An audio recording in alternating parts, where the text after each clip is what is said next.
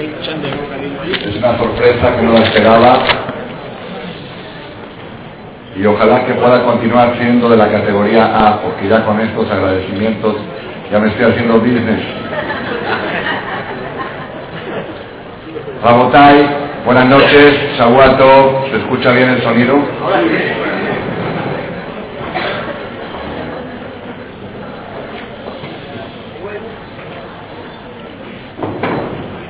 Una vez habían tres hombres que estaban muy aburridos, tres señores de dinero, ricos, que no tenían nada que hacer, retirados, ya no tenían trabajo, estaban aburridos en la torre, creo que se llama la torre Big Ben, ¿no? Big Ben se llama la torre de Londres, en el piso, ¿cuántos pisos tiene? Estaban en el piso 40, estaban aburridos y dijeron, ¿qué hacemos? Vamos a hacer una, una apuesta, una apuesta. Cada uno tiene que agarrar su reloj y arrojarlo por la ventana del piso 40. Relojes caros, un Rolex, relojes de valor. Arrojarlo por la ventana. Y tiene que irse rápido abajo y tratar de recibirlo. El que lo hace recibe mil dólares. El que logra bajar y recibirlo le damos mil euros. Entonces uno de ellos arrojó el reloj, bajó rapidísimo y ya estaba hecho añicos. El segundo arrojó el reloj, bajó rapidísimo, ya estaba hecho pedazos. El tercero arrojó el reloj, bajó al piso 39, se tomó un café. Después bajó al piso 35, entró a un restaurante. Luego, de ustedes, pasó al baño. En síntesis, se tardó media hora en bajar y cuando llegó recibió el reloj. Le preguntaron, ¿cómo puede ser? ¿Cómo hiciste? Es que mi reloj siempre atrasa media hora. es más o menos lo que pasa en el seminario, en nuestros seminarios, ¿ok? Los relojes van un poco atrasados. Rabotai.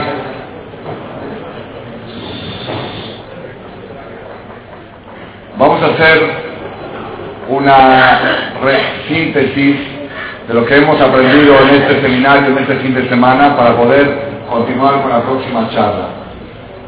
Llegamos a la conclusión primera que el hombre nació para luchar. Dice el rey Salomón, no busques lo fácil, busca la lucha. Número dos, para luchar se necesitan instrumentos. El instrumento más poderoso para poder triunfar en la lucha, hay que pedir silencio. Por favor, silencio en la parte de ahí atrás.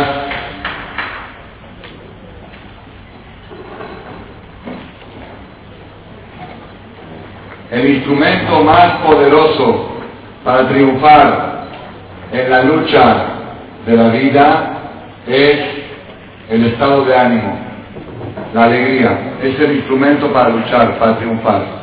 Personas que tienen un estado de ánimo alto tienen 80% de probabilidades de triunfar, ya sea en la salud, ya sea en el matrimonio, en la educación de los hijos, en la vida social y en los negocios y en la vida espiritual. En todos los sectores de superación, la persona tiene 80% de probabilidades de triunfar, igual que en las guerras, que los soldados con moral alta.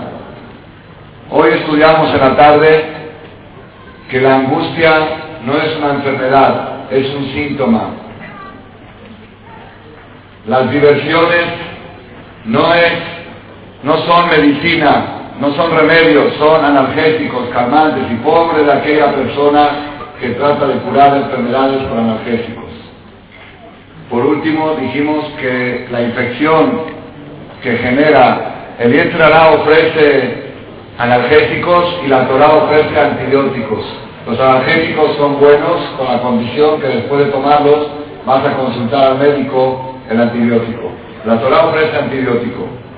Dijimos que la infección que genera el síntoma de la angustia puede estar en tres partes. Puede estar en el corazón, en la mente o en el físico.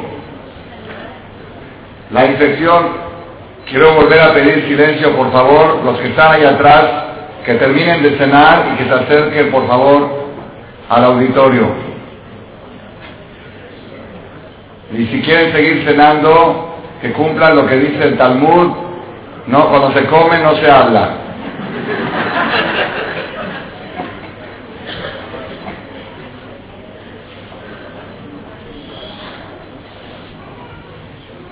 La infección que radica en el corazón, en los sentimientos, son dos, el odio, odio y rencor, y el egoísmo. La, curación es que la persona tiene que tener en el corazón amor, lo contrario de odio, todas las cosas negativas tenerlas archivadas, y en el corazón solamente cosas positivas. Y número dos, la persona tiene que trasladarse de la categoría B a la categoría A, ser de los que dan lo máximo y reciben lo mínimo. Ese es el síntesis de todo el seminario. Ahora nos toca la parte de la mente. Me preguntó un joven terminando la, charla en la tarde, ¿y qué hay con las otras dos infecciones, la parte mental, la parte corporal? Vamos a seguir hablando de ellas. Ahora nos toca hablar de la infección que radica en la mente. ¿Cuál es la infección que radica en los pensamientos que genera el síntoma llamado angustia?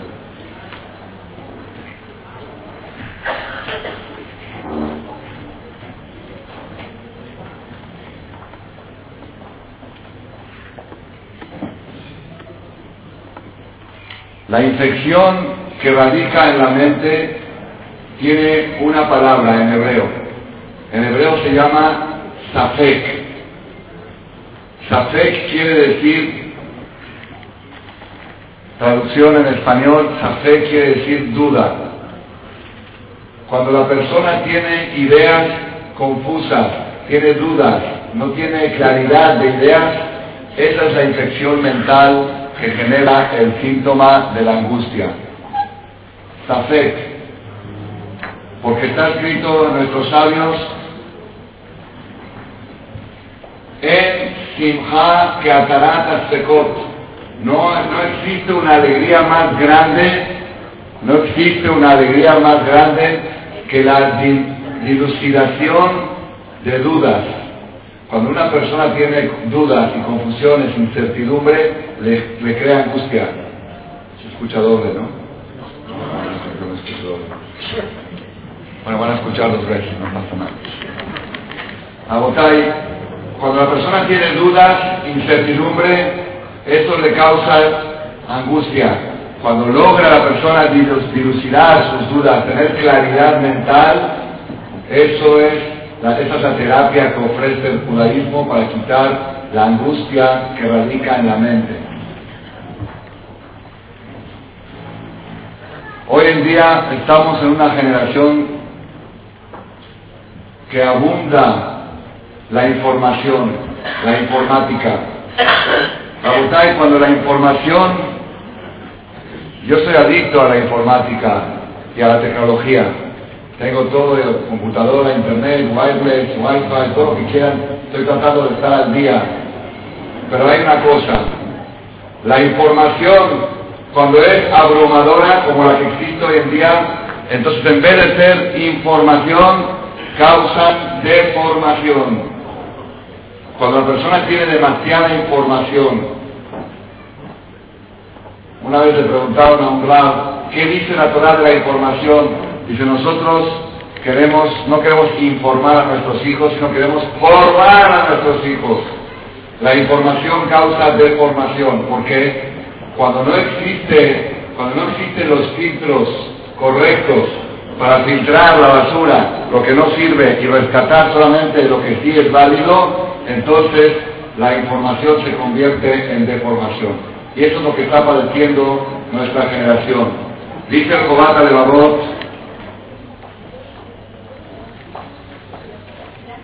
el libro Jobata Babot, escrito por Rabenu Bajie, hace como 700 años, escribe un secreto. Dice, mi taxisea y se dará de las estrategias, de las estrategias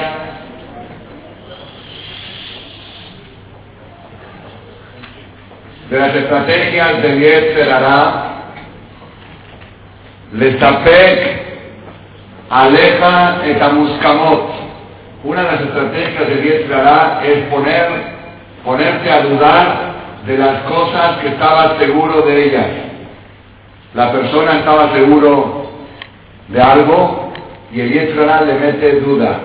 Eso suele suceder mucho en los matrimonios. Está uno seguro de su pareja y después de unos meses del casamiento,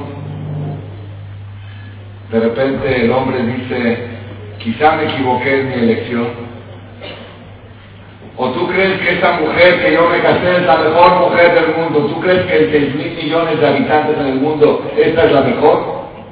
Quizá me equivoqué. ¿Y por qué no pensaste antes? Porque así es el camino del Yetralá, de poner a dudarte de cosas que estabas seguro. La persona está seguro en su emuná, en su fe en Dios.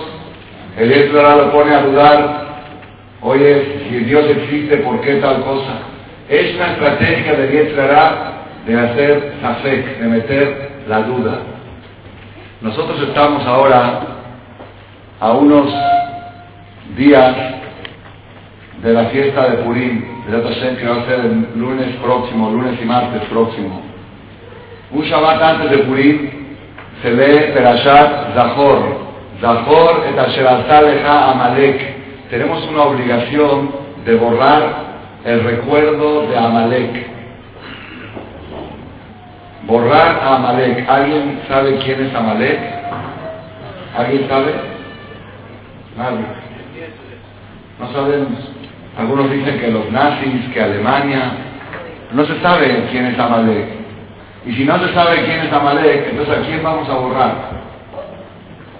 ¿A quién vamos a recordar? Recuérdate lo que te hizo Amalek y tienes que borrar el recuerdo de Amalek de generación en generación. Mi dos, dos. ¿Quién es Amalek? No sabemos.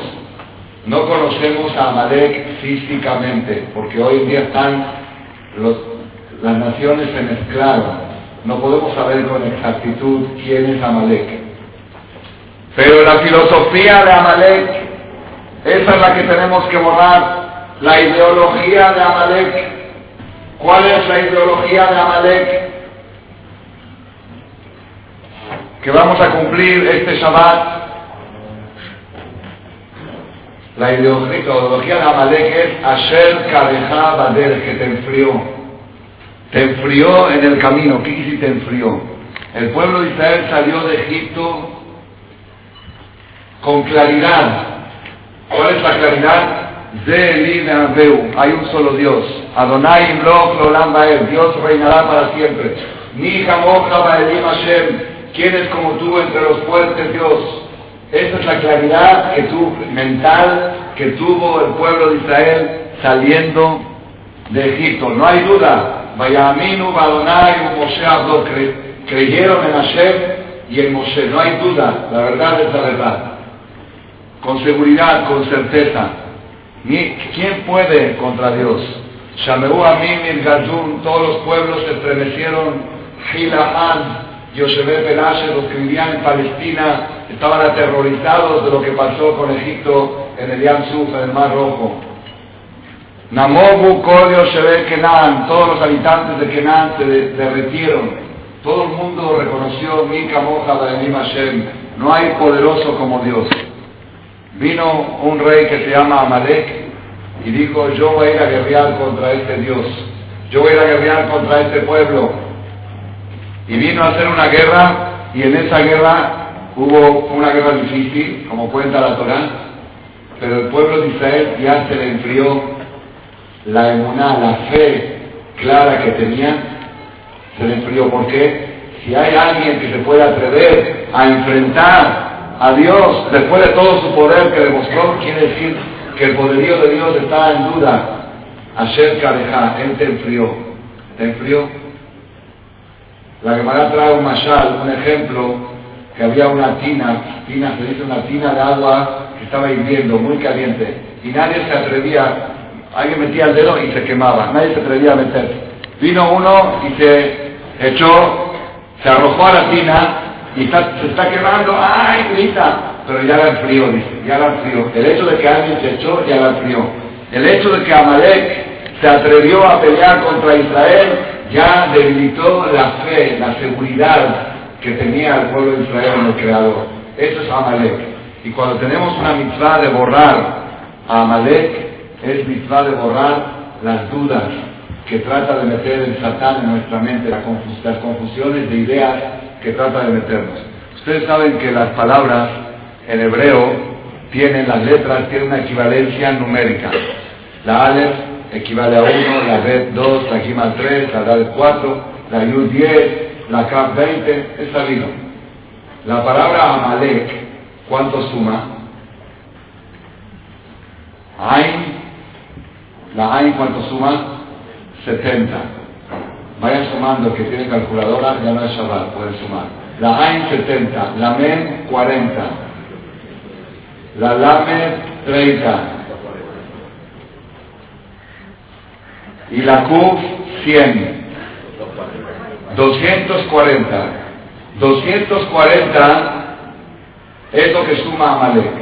Ahora vamos a ver cuánto suma la palabra Safek. Safek quiere decir duda.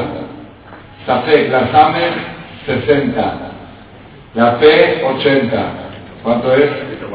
Y la Q 100. 240. Amalek y Safek suman exactamente lo mismo. Quiere decir que el punto en común de Amalek es meterse en Safek. Y hay otra cosa más que suma 240, que la palabra mar, la palabra amargura. ¿Cómo se dice maror? Maror, lo que se come en pesa. Mar, mar quiere decir amargo, amargo. La men suma 40 y la res suma 200. ¿Qué quiere decir? Quiere decir que el objetivo de Amalek es amargar a la persona, ¿Y cómo lo amarga la persona? Insertándole la duda. Y el arma para eliminar a Amalek es tener claridad. Cuando tienes claridad de ideas, cuando te quitas las dudas, entonces logras la simja, en simja catar las. Hay otra cosa que suma 240. Esa no es mucho para Europa, pero sí es para Estados Unidos, para Latinoamérica. Otra palabra que suma 240, la palabra dólar dólar, escrito en hebreo, la DAD es 4, la VAR es 6, la LAME es 30 y la MESH es 200, 240. También porque uno no sabe cómo va a estar el dólar, si va a haber devaluación, si no va a haber. Entonces la incertidumbre que causa el dólar también puede ser que esté relacionada con Amalek. De todos modos, Rabotai, el punto en común de toda esta que estamos hablando es que la persona, el objetivo del judaísmo, cada vez que la persona dice Shema Israel, Adonai Elohenu, Adonai Echad. La persona está afirmando la seguridad y la claridad de los conceptos judaicos. Cuando tienes conceptos claros, cuando tienes seguridad mental, eliminas los focos infecciosos de la mente que generan el síntoma de la angustia. Y eso es lo que nosotros tenemos que luchar. Por eso el judaísmo es tan repetitivo. Por eso Shachrit, Minha, Arbit, Shema la mañana, Shema en la tarde, cada vez que vamos a comer algo, Baruch, Hashem, todos para afirmar con seguridad y con certeza, existe una realidad absoluta, que es la existencia de un creador y el control de él sobre lo que sucede en la tierra. Y esta realidad tenemos que afirmarla constantemente. ¿Por qué? Porque a veces uno viene a la conferencia o viene a la sinagoga y dice, Rabino, sus palabras se escuchan muy bien, en la sinagoga, pero cuando uno sale a la calle, sale al centro a trabajar, ahí se ven los bancos, los euros, los cheques, ahí lo que maneja el mundo es, es otra cosa, ahí se manejan otros, otros conceptos, otros parámetros. Los parámetros de la sinagoga son diferentes a los parámetros del comercio. Entonces la persona se confunde. Y cuando uno se mete a internet y ve información y ve cosas que lo confunden a uno, es lo que nosotros tenemos que tratar de reforzar y consolidar la claridad mental que obtuvo el pueblo de Israel en la salida de Egipto y en el cruce del Mar Rojo. Moray Rabotay, las informaciones que hay hoy en día son tan contradictorias, la persona a veces dice, es difícil creer en lo que dice la Torá después de tanta ciencia, de tanta tecnología, de tantas investigaciones científicas que hay. Sin embargo, Rabotay, tenemos que saber que durante 3.000 años de historia, donde la ciencia ha discutido contra la Torah, y nos tomaban quizá de locos, decían, están, ¿qué, ¿qué, están diciendo estos judíos? Después de dos mil años y de tres mil años, cada día van reconociendo de cosas que estaban escritas en la Torah que son realidad, que son verdad. La persona que no tiene la ciencia absoluta que tenemos nosotros, la ciencia de la Torah, vive confundido, porque un día escucha una cosa, un día escucha otra cosa. Un día llegó una persona a las grutas, ¿cómo le dicen? Donde Naratantifim, ¿cómo se llama ese lugar? Las cuevas, ¿cómo se llaman? ¿Las cuevas? Ok, aquí hay también en, en España. Bueno, un lugar turístico que se llama, eh, no sé, ahí le dicen en Israel Narat Antifil, en, en, México le llaman las grutas, aquí dicen está la, sí, donde hay este, gotas que gotean. El lugar es una gruta, ok. Unas grutas donde hay estalanquitas donde se forman y cuando llegas ahí, pues los guías turísticos te empiezan a explicar. Yo recuerdo la primera vez que fui en Israel, el guía turístico empezó a explicar de que estas gotas iban cayendo durante 30 millones de años y iban formando esto.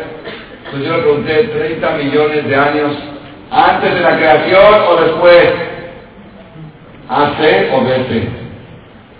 Hay años hace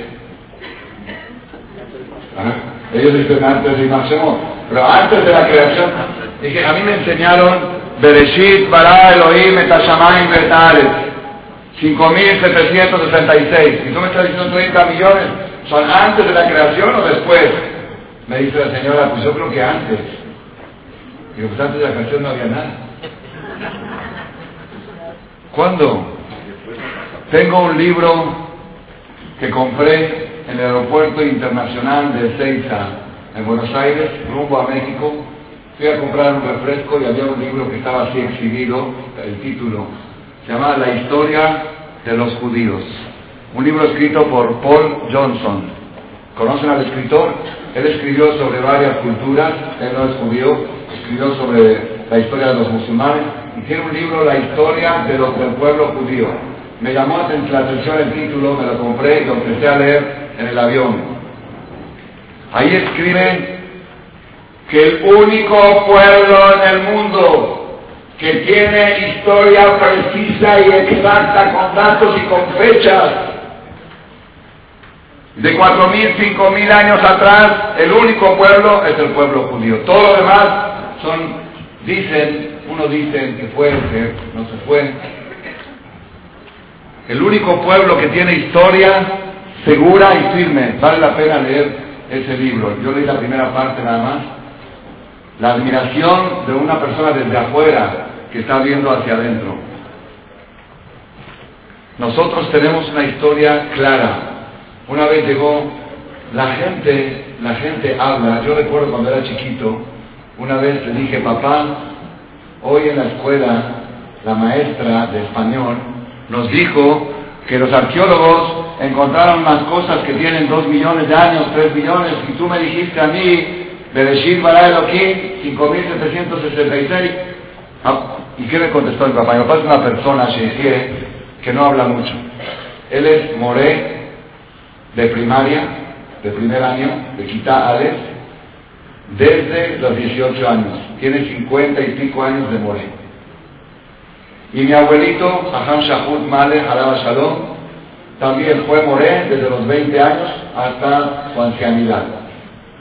Mi papá no habla mucho, es una persona que enseña a los niños Aleph, Bet, Gima, Dalet, Gay, les da las bases. Pero cuando le pregunté, papá, la maestra me dijo que los arqueólogos encontraron cosas de dos millones de años. ¿Saben qué me contestó? Me dice, ¿cuánto le cuesta a los arqueólogos agregar un cero más? Me dice, si le costaría 100 euros, lo pensarían dos veces antes de ponerlo. Pero, afortunadamente para ellos, por cada cero que ponen, reciben más, reciben más. Dice, no, dice, no, dice, no, nada, se puede comprobar. ¿Cuántos años, cuántos años tiene esta gruta? ¿Cuántos? Dos millones. Yo digo 20, tú dices 200. A ver, demuéstrame lo contrario, demuéstramelo. Son cosas, la única, el único pueblo que tiene historia comprobable y demostrable. Una vez llegó una persona a las grutas y estaba cerrado. Y preguntó a un turista, le preguntó al portero, al encargado, le dice, ¿cuánto tiempo tienen estas cuevas, estas grutas? Le dijo el portero, tienen 25 millones de años y dos semanas. Le dice, tan exacto, ¿cómo puedes decir? Que hace dos semanas vinieron los turistas y el guía le dijo que tenía 25 millones, ahora ya cuenta de dos semanas. A veces la persona dice cosas que uno mismo no cree lo que está diciendo, uno mismo. Tenía yo un alumno en México, un muchacho que era, es campeón mundial de golf. Muchacho muy adinerado, de familia, desde acá, familia de dinero, y el muchacho se dedicó al golf y tiene muy buena mano. Él empezó a acercarse al judaísmo después de haber abandonado a una mujer no judía que andaba con ella, por circunstancias la dejó y la primera vez que nos vimos le ofrecí darle una clase de Torah, me dijo sí, pero tiene que ser en mi casa, porque yo no voy al templo más que en Yom Kippur. Dije, bueno, fui a su casa, le dije, sí, pero la clase tiene que ser sin libros. Usted me tiene que demostrar que existe Dios. Si me demuestra que existe Dios, adelante. Bueno, fui a su casa, nos sentamos ahí. Creo que le demostré que existe Dios.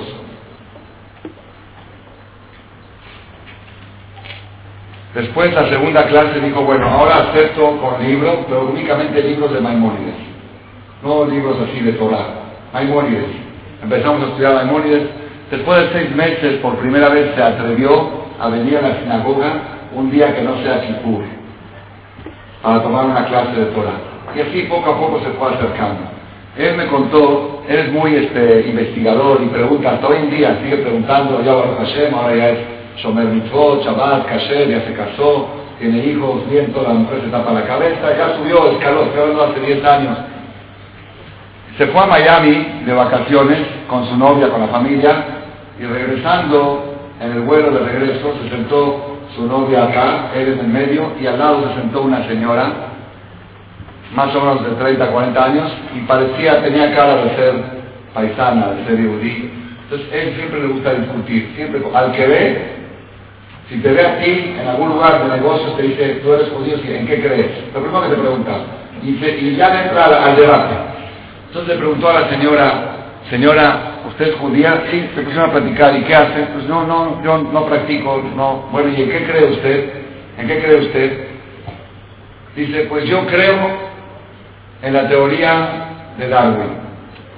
Yo creo en la teoría de la evolución. Yo creo, anima a mí, de que el hombre viene del mono, mono se dice, del mono, del chango, chango mono. Ah, chango es en México, ok, ya sabe. Yo creo que el hombre viene del chango, del mono, en Brasil se dice del macaco. Y empezó, este muchacho joven empezó a decir, Señor, usted está equivocada. La, el hombre viene de Adán Arishon, Dios creó a Adán, Baíter, Hashem, Elohim, Adán, Afad, y nada Dios creó a Adán, polvo de la tierra, y le insertó alma. Dios creó, y el Sir Kapab, Shakol Barujú, dice, no, ¿qué estás hablando? Esas cosas son de la Biblia, pero la realidad empezó y este muchacho, como no era tan preparado, no, estaba tan preparado para contestar, después de media hora de discutir, se desesperó y vio que no sabía explicarle a esta señora el error que ella tenía. Entonces le dijo, ¿sabe qué señora? Tenemos un vuelo de tres horas. Ya basta de discutir, no vamos a discutir, vamos a llegar a un acuerdo.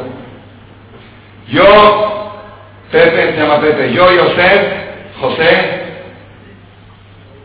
soy descendiente de Adán Arishon y usted es descendiente del mono. Vaya a visitar al chimpancé en el jardín zoológico, a su abuelo.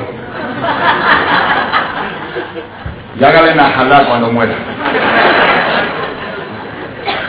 Y la señora se ofendió, se enojó, dice, me estás ofendiendo, ¿por qué me estás humillando? Dice, yo la estoy humillando. Al contrario, José Shalom. Usted, que, usted tiene derecho a pensar que su abuelo es mono, no el mío. Usted me está ofendiendo. Si usted quiere creer que usted es descendiente de un animal, pues adelante. Usted, pero no yo. ¿Cuál es? Y la señora se enojó. Se enojó y se ofendió. ¿Por qué se ofendió? ¿Saben por qué se ofendió? Porque ella misma está hablando cosas que ella misma no cree lo que está diciendo. La persona dice cosas y él mismo no cree lo que uno mismo dice. ¿Por qué? Porque son ideas que mete la informática, la abrumación, cuando falta claridad. La persona camina confundido de ideas.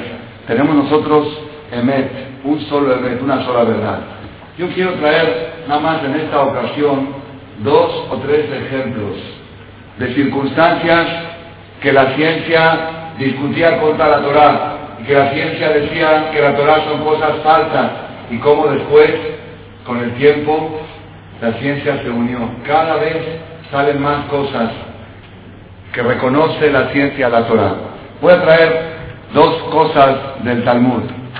Una se encuentra en Masejet Pesajim, hoja 42, columna 1 creo que es la hoja que se estudia esta semana en el Dafa Yomi. Los que siguen la hoja del Dafa Yomi, hay alguien aquí que estudia Dafa Yomi.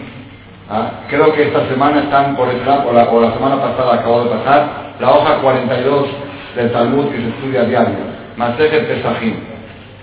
Dice así, esto fue escrito hace dos mil años, es la Torah oral que recibió Moshe Rabenu y después de Dios 40 días que fue entregando de maestro alumno hasta nuestra generación. Dice así, Tanu Rabanán, estudiaron nuestros sabios.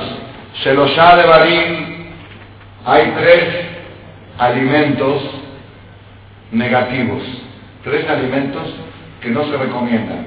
¿Por qué? Porque Marvin et al aumentan el excremento dentro del aparato digestivo y se aumenta la materia fecal, zebel, la basura, de cofefim etacomá, traen vejez prematura, cofefim etacomá quiere decir, hacen que la persona se encorve antes de tiempo, se hace viejo antes de tiempo.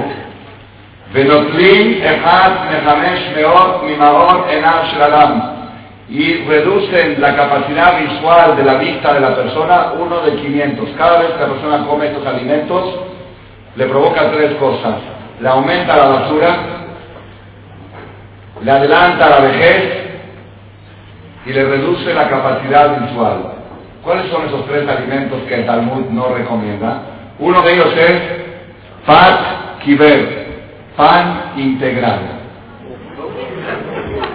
El pan cuando tiene cáscara, cuando tiene cáscara de trigo, tiene mucha basura, ese pan aumenta el excremento, aumenta la basura en el cuerpo de la persona, reduce, adelanta la vejez y reduce la capacidad visual. Ese es el primer alimento negativo del Talmud. El segundo negativo, Shehar Hadash, cerveza fresca.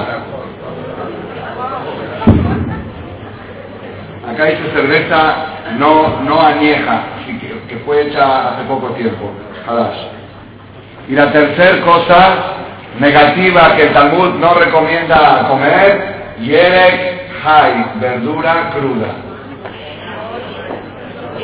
Esas tres cosas provocan el incremento de la materia fecal, el adelanto de la vejez y reducción de la capacidad visual. Bueno, espérense un poquito, vamos a ver, vamos a continuar un poco más. El que quiera que lo abra, que tome el dato, la referencia, Masejet Pesajim, hoja 42, columna 1 abajo, al principio del capítulo 4 de Pesajim. Del capítulo 3, perdón. Tanu Rabanán, estudiaron nuestros hajamim, Sheloshá de Barim, hay tres alimentos muy buenos, muy positivos Memaatim et reduce la materia fecal, reduce la basura. Desdokfim et hierguen a la persona, lo mantienen erguido por muchos años. que pueda tener una vejez, pero erguido. E iluminan la capacidad visual, hacen que la persona se agudice, su capacidad visual sea aguda. Meirim etaenaim. ¿Cuáles son estos tres alimentos positivos que recomienda el Talmud para vivir muchos años y para tener menos basura? ¿Cuáles son? Eluben, estos son pan nequia, pan blanco, de harina blanca, y la Gemara dice ultra refinada, así se llama, sole tajar sole, refinada y vuelta a refinar otra vez. La segunda cosa que recomienda el Talmud, basar shamen, carne grasosa. Muy bueno comer carne grasosa. Yo dije por el Talmud, letra por letra, palabra por palabra. De yain y ashan, y vino añejo. Estas tres cosas es lo mejor que hay para la salud. Así que a partir de ahora tiene nueva dieta. Pan blanco, carne grasosa y vino añejo. Agotáis. Esto, por supuesto, la Gemara dice que carne grasosa, pero de, bueno, dice que de ternera, pero carne, carne grasosa. Rabotai, esto cuando una persona, yo estudié, leí muchos libros de nutriología, me gustaba mucho leer sobre nutriología para aprender cómo alimentarme correctamente, como leí un libro ahora que salió nuevo, que dice, cuando metes algo a la boca, piensa nada más si le estás haciendo un favor a tu cuerpo o un daño. Que la persona no piensa, la persona por comer, pues por comer no piensa, estás comiendo para nutrirte, te estás haciendo un favor. Yo leí muchos libros sobre nutriología y cuando llegué a esta parte de Talmud, dije, esto se ve Kabbalah. Esto no creo que sea, seguramente la carne grasosa representa a Moshe Rabbeinu y el vino representa a Jacob. Esto ya no, no puede ser, porque es contra toda la ciencia, contra toda la nutriología, contra todos los estudios que se han hecho. La persona tiene que ser vegetariano, es muy sano, comer lo menos posible carne, lo más posible de verduras y el pan que sea integral, el pan integral es muy sano. ¿Qué, pasó? Hasta hace unos años leí un artículo en la revista Selecciones y después ya busqué en internet y ahí pueden encontrar. Hace dos años vi esta charla en Argentina y había un doctor, un cardiólogo. Después que regresé a México, me mandó por email las páginas de internet donde están estas investigaciones. Aquí hay un problema.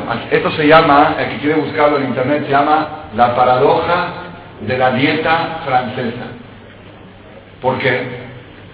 Porque la nutriología moderna dice que la carne grasosa incrementa el colesterol, que al incrementar el colesterol trae problemas de vías coronarias, y se saturan las vías coronarias y eso puede provocar infartos y puede todas esas cosas que son ultra comprobadas. Pero hay un problema. ¿Cuál es el problema?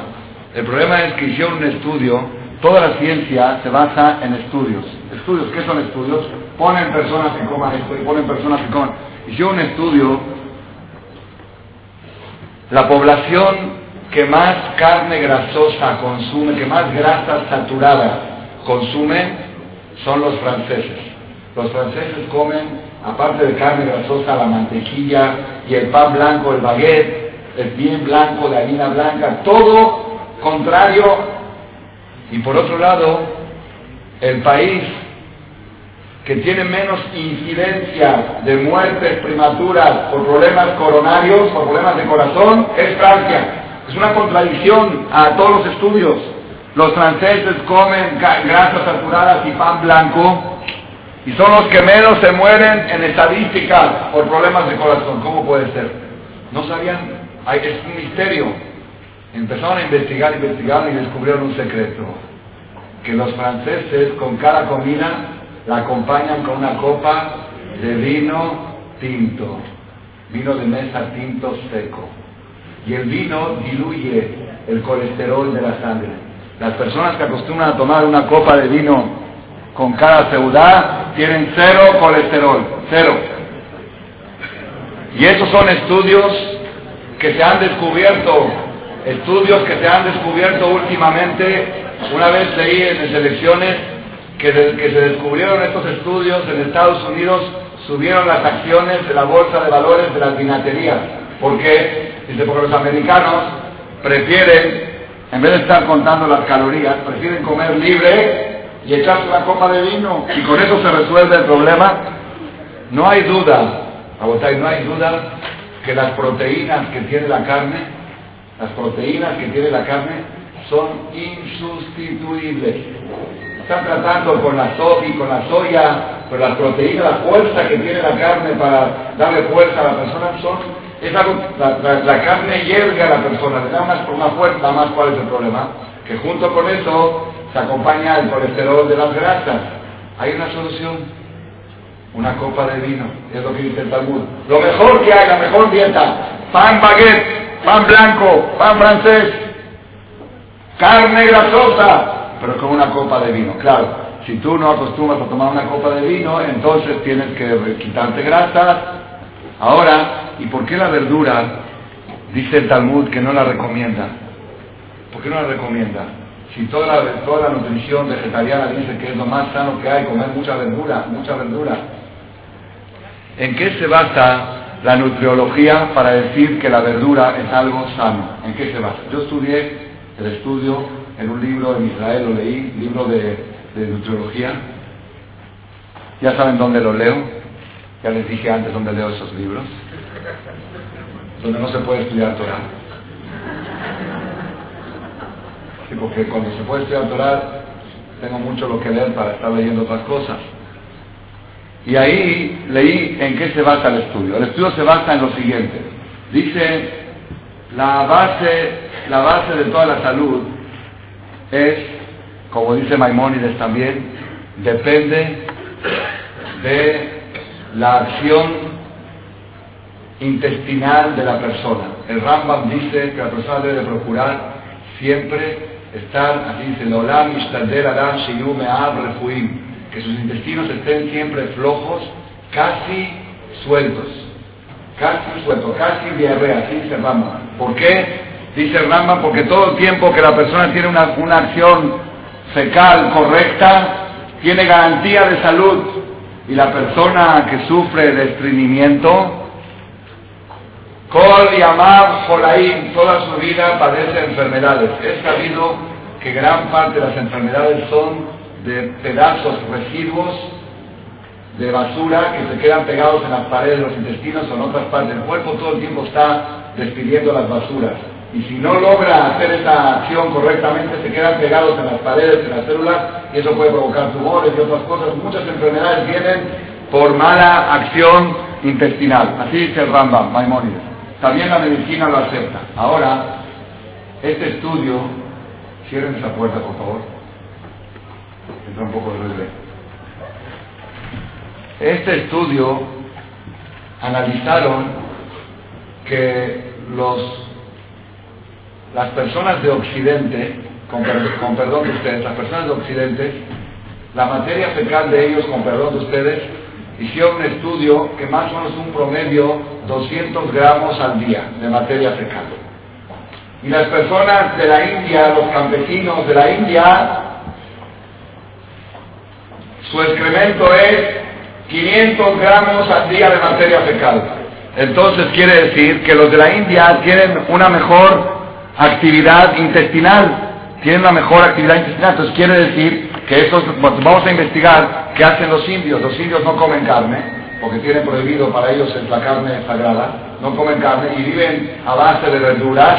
Entonces quiere decir, quiere decir que lo mejor que hay para la, lo mejor que hay para la persona es tener una buena evacuación. Y los indios tienen 500 gramos al día. ¿Cuál es la, solución? Porque ellos comen pura verdura, puro vegetal. Entonces lo mejor que hay es comer vegetal. ¿Están de acuerdo? Esta es la conclusión de la nutriología. Viene la Gemara y dice, ¿sabes por qué los indios tienen 500 gramos? ¿Sabes por qué? No porque tienen una mejor acción intestinal. Porque comen basura. Como comen verdura, la verdura tiene 80% de basura y 20% de nutrición, pero la carne tiene 80% de nutrición y 20% de basura. Esa es la diferencia. No porque esto es más sano que esto. Sino porque, claro, si tú quieres usar la verdura como purgante, eso sirve. Si quieres usarlo para poder, para tener mucha basura y empujar lo demás, sirve. Pero estás comiendo basura. Cuando comes verdura, estás comiendo 80% de basura y 20% de nutrición. Cuando comes carne, es 80% de alimentación. Pero la ciencia llegó a conclusión diferente. ¿Por qué? Porque ellos, la ciencia, no tiene ciencia absoluta. Es ciencia basada en estudios. En estudios. Las ciencias que están basadas en estudios, los estudios son muy buenos, pero las conclusiones que toman no siempre son correctas. Dicen que una vez un científico tomó una rana, rana o sapo, ¿cómo se dice? igual, una rana, y le dijo, rana, rana, salta. Y la rana saltó, le cortó una pata y le dijo, rana, rana, salta. Y saltó. Le cortó la segunda pata, rana, rana, salta. Y saltó.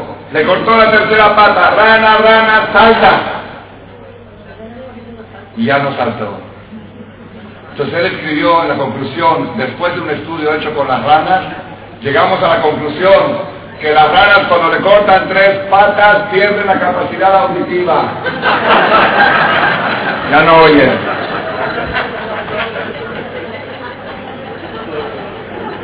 No. No salta porque no puede saltar, no porque no oye. Es decir, la ciencia está basada en estudios. Los estudios están basados en cuestionamiento. Y el cuestionamiento es correcto, pero la conclusión que sacas del cuestionamiento no siempre es correcta. Como en el caso de la verdura. Tú preguntas por qué los indios tienen una mayor actividad fecal Dices, porque tienen mejor salud, porque comen más saludables. No, dice, ¿sabes por qué? Porque comen más basura. Como comen más basura, tienen que arrojar más basura. En cambio, los occidentales comen más nutrición y por eso tienen menos actividad fecal. Esto es, claro, vuelvo a repetir, puede ser que la verdura sirva para una persona que está restringido, entonces cuando metes mucha basura adentro, eso ayuda a empujar y como purgante, pero no como nutrición. Nutrición, lo mejor que hay es comer carne grasosa pan blanco con una copa de vino. Y con esto se va a resolver muchos problemas de Shalom Bay cuando la mujer le dice al marido, ya no coma tanto, déjame, déjame comer una copa de vino. Con eso ya se resuelve el problema. Este es, un, este es uno de los ejemplos, uno de los ejemplos que la ciencia discutió contra la Torah. Y si ustedes quieren, cuando tengan tiempo, métanse en internet y busquen la información se van a quedar impresionados. Hoy Siempre que viajo a un seminario en el aeropuerto, acostumbro a comprar la revista Selecciones. No tengo otro tiempo, entonces a veces en el avión está uno con dolor de cabeza, leo artículos de interés general, de interés común. En este viaje no me dio tiempo, pero lo tengo aquí arriba, y ahí decía un artículo pequeño que las dietas bajas en grasas pueden ser muy perjudiciales para la salud. Los nuevos estudios han descubierto hoy, el año 2006, que, las dietas bajas en grasas pueden ser perjudiciales para la salud porque el cuerpo necesita de las grasas por esto y por esto y por esto.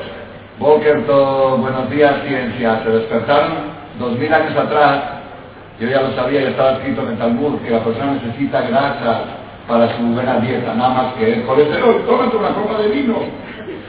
Esto es uno de los ejemplos. Ahora les voy a decir otro ejemplo, otro ejemplo de carácter, de carácter ginecológico. Esto, el día que yo se lo dije al ginecólogo de mi esposa, es un ginecólogo yeudí, el día que se lo dije, me dijo, por favor, rabino, esas cosas no existen. Digo, pues yo las estudié en el Talmud. Dice, por favor, rabino, ustedes los rabinos dedíquense a lo suyo. Y nosotros los doctores a lo nuestro. Vamos, le voy a leer el Talmud la cita directamente de adentro. El Talmud, el Masejet Yevamot, a ver. El Masejet Yevamot, Tratado de Yevamot, hoja 12, columna 2, dice así. Tane Rabibi Kamer Nachman, estudió Rabibi un, maestro del Talmud, un alumno del Talmud, estudió delante de su maestro Rav Nachman. Shalosh Nashim, tres mujeres, tres tipos de mujeres, Meshamshot Bemo, tienen permiso de tener relación con un moj. Moj es lo que se usaba, un preservativo que se usaba en los tiempos de antes. Era un preservativo natural, se ponía a la mujer algo, alguna, algún tipo, alguna tela, algo adentro, para que no pueda quedar embarazada a la hora de la relación. Se lo ponía en el momento de la relación para que el semen no penetre no fecunde y no quede embarazada. Tres, eso está prohibido. ¿Por qué está prohibido? Porque eso se llama Zera Levatalá, eso se llama onanismo. Eso es lo que hacían los hijos de Yehudá, Er y Onan, que por eso Dios los exterminó del mundo, porque tenían relación y echaban el semen en un lugar donde no podía embarazar, no querían que la mujer embarace. Eso está prohibido. Hay casos, hay formas que están permitidos y hay casos que están permitidos. Pero esta forma que está dando el Talmud es que a la hora de la relación directamente el algodón absorbe el semen y no penetra adentro donde, donde penetrar. Eso está prohibido. Pero hay tres excepciones que se permiten. ¿Cuáles son las tres? Una es Ketaná, una mujer casada menor de edad, eso existía mucho en los tiempos de antes, menor de 12 años, que el papá tenía permiso, el papá tiene permiso de casar a su hija menor de 12 años, se acostumbraba mucho en la cultura antigua, en ese caso tiene permiso de ponerse un dispositivo para no embarazar, porque es peligroso que una mujer, una niña embaraza.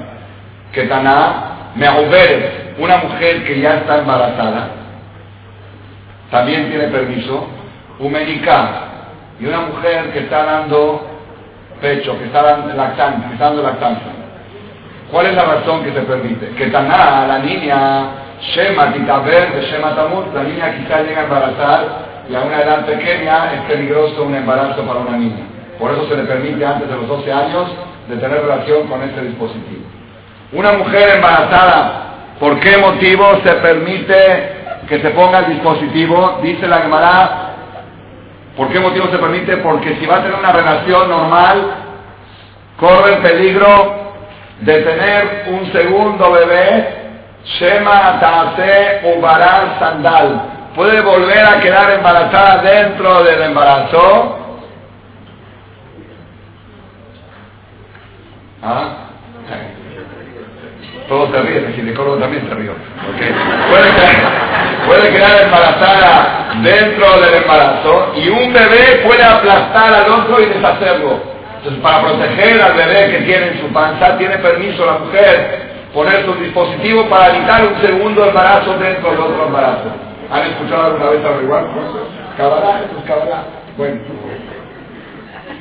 Y la tercera que puede es la mujer lactante. La mujer que está dando lactancia, ¿por qué tiene permiso? Porque si llega a embarazar durante la lactancia, en los tiempos que no había sustituto de leche materna, la mujer que queda embarazada en la lactancia tiene que dejar de dar de mamar porque puede matar al bebé que tiene adentro la panza. Y cuando deja de dar mamar se le puede morir su bebé que ya nació. Entonces entran dos bebés en conflicto. Entonces para no quedar embarazada durante la lactancia se le permite a la mujer usar este dispositivo. Tres mujeres cuando le dije esto al doctor, esto nunca se lo dije al doctor, ahorita van a ver qué es lo que sí le dije y dónde se me armó el conflicto. ¿Ok? Dice aquí Rashi, Rashi es el comentarista del Talmud, dice que Sheina es una mujer embarazada, cuando vuelve a embarazar otra vez, un bebé puede aplastar al otro, el javeró, upohet surato. Un bebé puede aplastar al otro y deshacerlo. Por eso se permite. Uno lee esto y no entiende nada. Y acá viene donde fue, ahí sí tuve la discusión con el ginecólogo. Ama Rabbi Hak, ama Rabbi Dijo Rabbi Hak en nombre de Rabbi ¿Cuándo la mujer puede quedar embarazada? La mujer para embarazar necesita tener una ovulación. ¿Ok? Si ya embarazó, una mujer embarazada no ovula. Si una mujer embarazada no ovula, entonces ¿cómo va a volver a embarazar? ¿Estamos de acuerdo? Esa es la pregunta ginecológica. Bueno, ¿cuándo la mujer puede quedar embarazada? Hay dos opiniones en el Talmud. El Talmud dice así.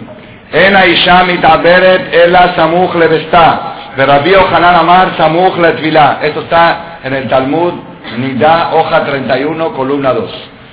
Hay dos opiniones en el Talmud y las dos son verdad.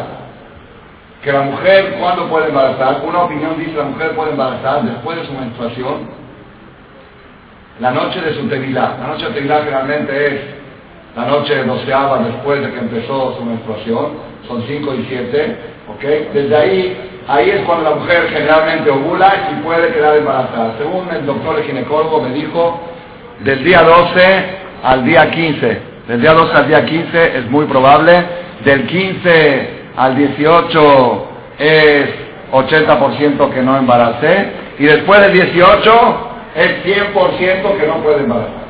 ¿Está bien? Dice el Talmud, la mujer puede embarazar un día antes que le venga su próxima regla. Un día antes que le venga su regla. Si le tiene que llegar la regla, un día antes puede quedar embarazada. Samuj Levestá, cerca de su menstruación próxima, puede embarazar a la mujer. ¿Cuándo sucedió esto?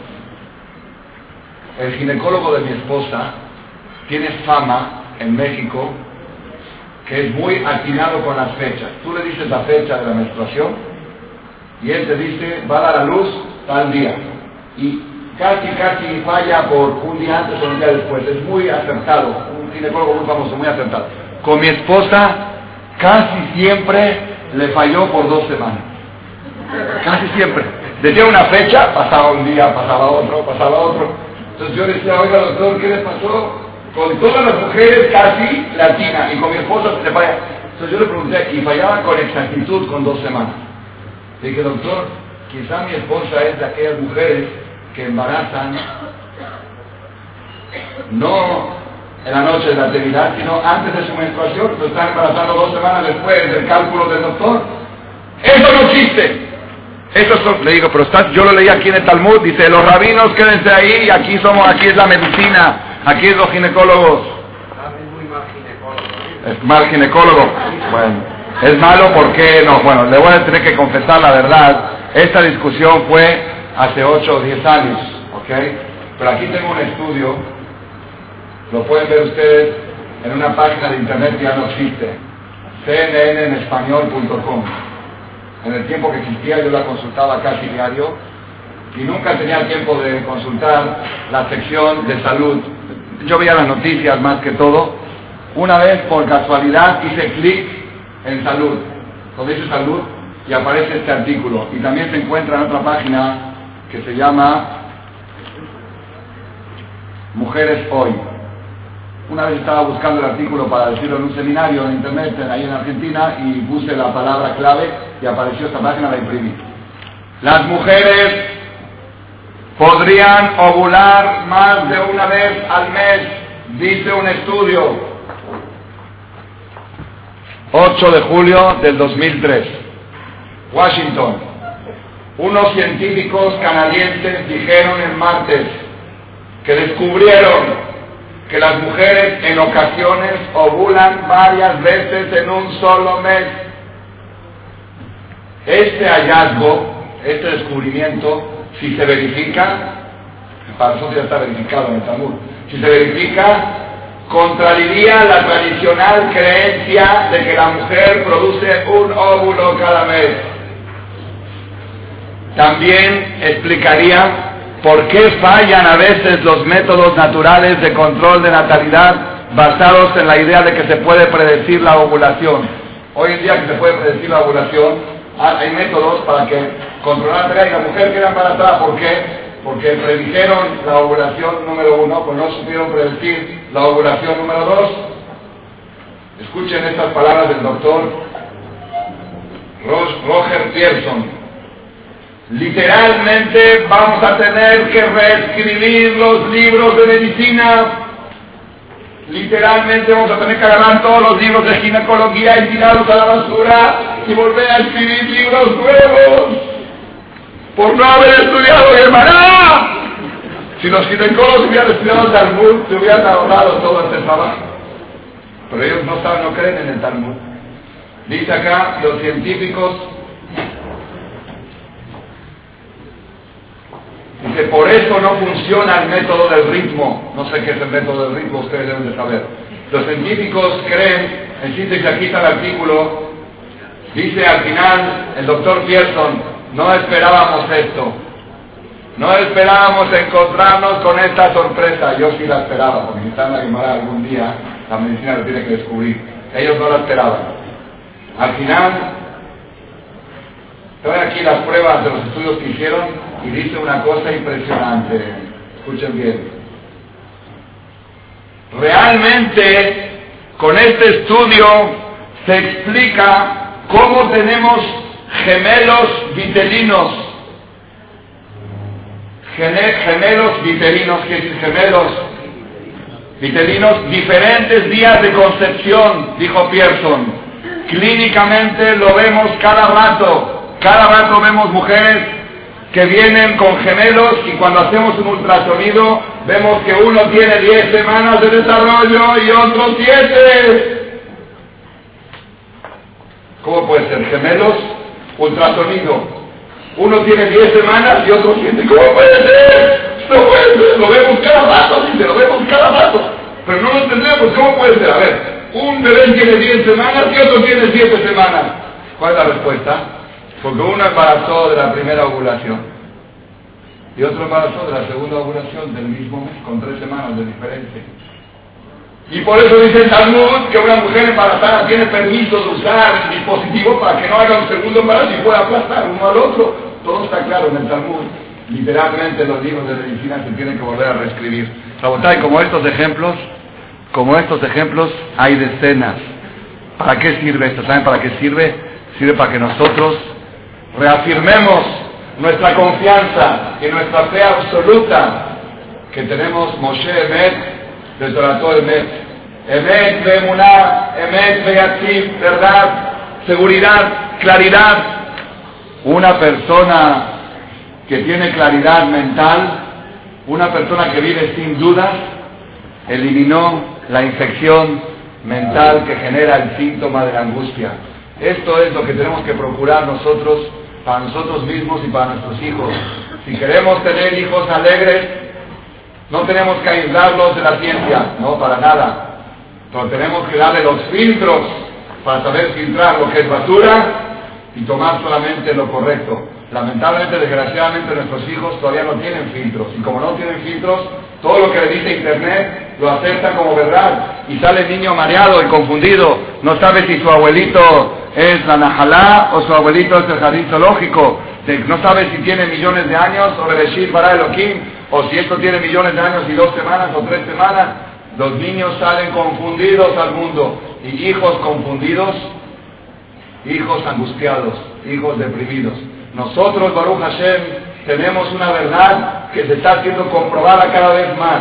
Y con esto, y con esto, voy a terminar una más ya para terminar esta charla, un ejemplo más. Ustedes saben que en la Torah tenemos las leyes de kosher. Hay que comer kasher. ¿Qué es kasher? Kasher, todos saben que es kasher. Carne kasher, no comer carne de cerdo, carne y leche. ¿Qué pasa en una olla, una olla que cocinaron en ella carne taref? Y la lavas bien, ¿se puede cocinar en ella carne kasher? ¿Se puede cocinar carne kasher? No. ¿Por qué? ¿Por qué? Una olla que cocinaron leche y la lavas bien, ¿se puede cocinar carne? ¿Por qué? Ya no tiene leche. Ya no tiene leche. El año pasado hicimos festa en Puerto Vallarta, en México. Me tocó a mí ser responsable de la parte de la supervisión de Kashrut. Una, una sola vez en la vida lo hice, ya no lo vuelvo a hacer otra vez. Es una cosa muy difícil llevé a 6, 7 alumnos de la Yeshiva para que sean de Masguía y yo era rabino. Una mañana, a las 9 de la mañana, estaba. Fue una cosa muy especial. Dos meses antes de Pesach viajé al hotel, me reuní con todo el personal, les explicamos las reglas, les explicamos una, una explicación filosófica, les expliqué qué es Pesach, les expliqué qué es para nosotros el jamés y qué es la carne y leche, les explicamos todo para que se vayan mentalizando le dimos todas las instrucciones. El primer día de Pesach en la mañana estoy rezando Shahrit y vienen a la ciudad. Rápido, rápido, baje rápido a la cocina. Voy a la cocina, ¿qué pasó? Agarraron una bandeja, ¿cómo se dice? Una charola de horno de acero que era de carne, que la habían usado en la noche con carne, y estaban haciendo blinches, blinches, ¿cómo dice? Blinches de queso. Estaban calentando blinches de queso. Y le dijimos, ¿pero cómo? Dice, no, aquí no hay nada de carne. Señor, pero esa olla, esa olla es de carne. Dice, no es de carne, es de acero. Dice, no es de carne. Tiene razón. ¿Dónde está la carne? ¿Dónde está la carne? No hay carne. No, pero es una olla de carne. ¿Dónde está la carne? ¿Qué dice la Torah? Dice la Torah que dentro de las paredes de la olla metálica se impregnan moléculas de la carne y a la hora de cocinar la leche esas moléculas se expelen y se mezclan las moléculas de carne con la leche. Eso es lo que dice la Torah. Por eso no se puede utilizar un recipiente que se usó taref, no se puede utilizar kasher, aunque esté bien lavado y bien limpio, porque tiene moléculas. Esto la Torah lo dijo hace 3.000 años, claramente. ¿Y qué hay que hacer para hacerlo kosher? Hay que meterlo en agua hirviendo, para que el agua hirviendo espere todo. La ciencia se reía de nosotros. ¿Dónde moléculas? ¿Cuáles moléculas? ¿Cuándo se descubrieron las moléculas? Hasta hace 150 años la ciencia no sabía de la existencia de ese concepto. ¿Cuál moléculas? No hay nada, está limpio, está limpio con jabón, lo lavé con jabón. No, pero hay algo impregnado en las paredes.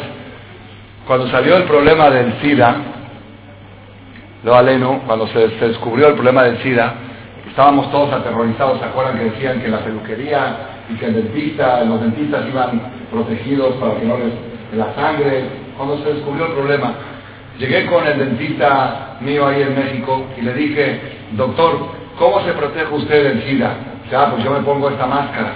Pero ¿y cómo me protege usted a mí? ¿Cómo me protege a mí de que yo no me contagie de los instrumentos que usted usa con otros pacientes? Dice, ah, yo tengo 24 juegos de instrumentos. Me mostró 24 bandejas con todos los instrumentos. Dice, y después de usarlos, pasan un proceso de esterilización. ¿Y cómo los esteriliza? Dice, primero que todo los dejo 24 horas sin usar.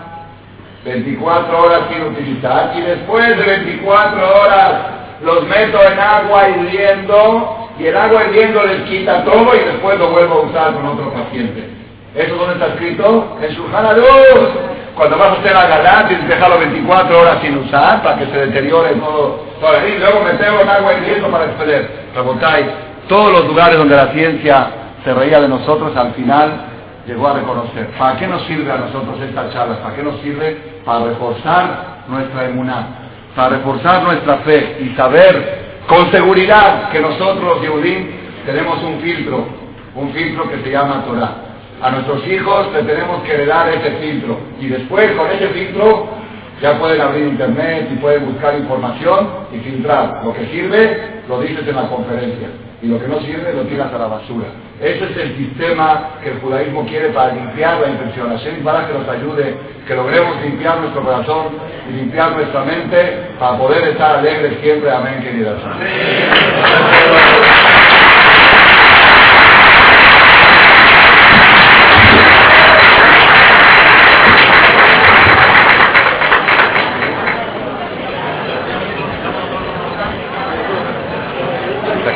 Anuncia un aperitivo y después sigue comiendo. Cuando hay, no hay aperitivo.